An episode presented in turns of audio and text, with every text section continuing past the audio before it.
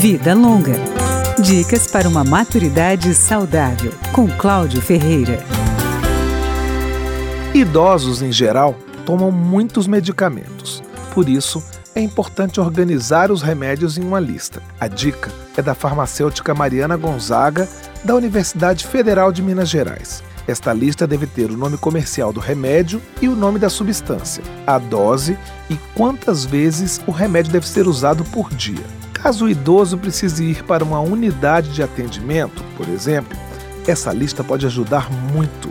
A organização funciona também para facilitar a administração dos remédios. Ela é importante porque muitas vezes a pessoa é paciente de vários profissionais de saúde, como explica Mariana Gonzaga. Se organizar evita ter prescrições médicas repetidas ou incompatíveis. Indo em mais de um médico e às vezes sem levar essa listinha completa, o profissional né, acaba cometendo erros porque não sabe de todos os medicamentos que o idoso, todos os remédios. Muitos pacientes usam uma caixinha plástica para guardar os remédios. A farmacêutica alerta os medicamentos não devem ficar muito tempo nessa caixinha, sem a proteção do envelope plástico e, portanto, mais expostos. Quem tiver que tomar remédio fora de casa deve transportar somente a quantidade que vai ser usada durante aquele dia. Às vezes a pessoa sai, põe dentro da bolsa, e aí a bolsa pega sol durante o transporte,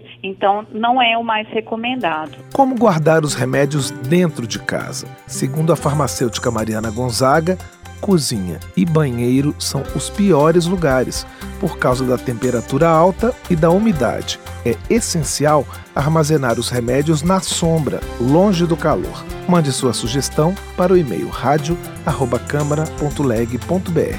Até o próximo programa.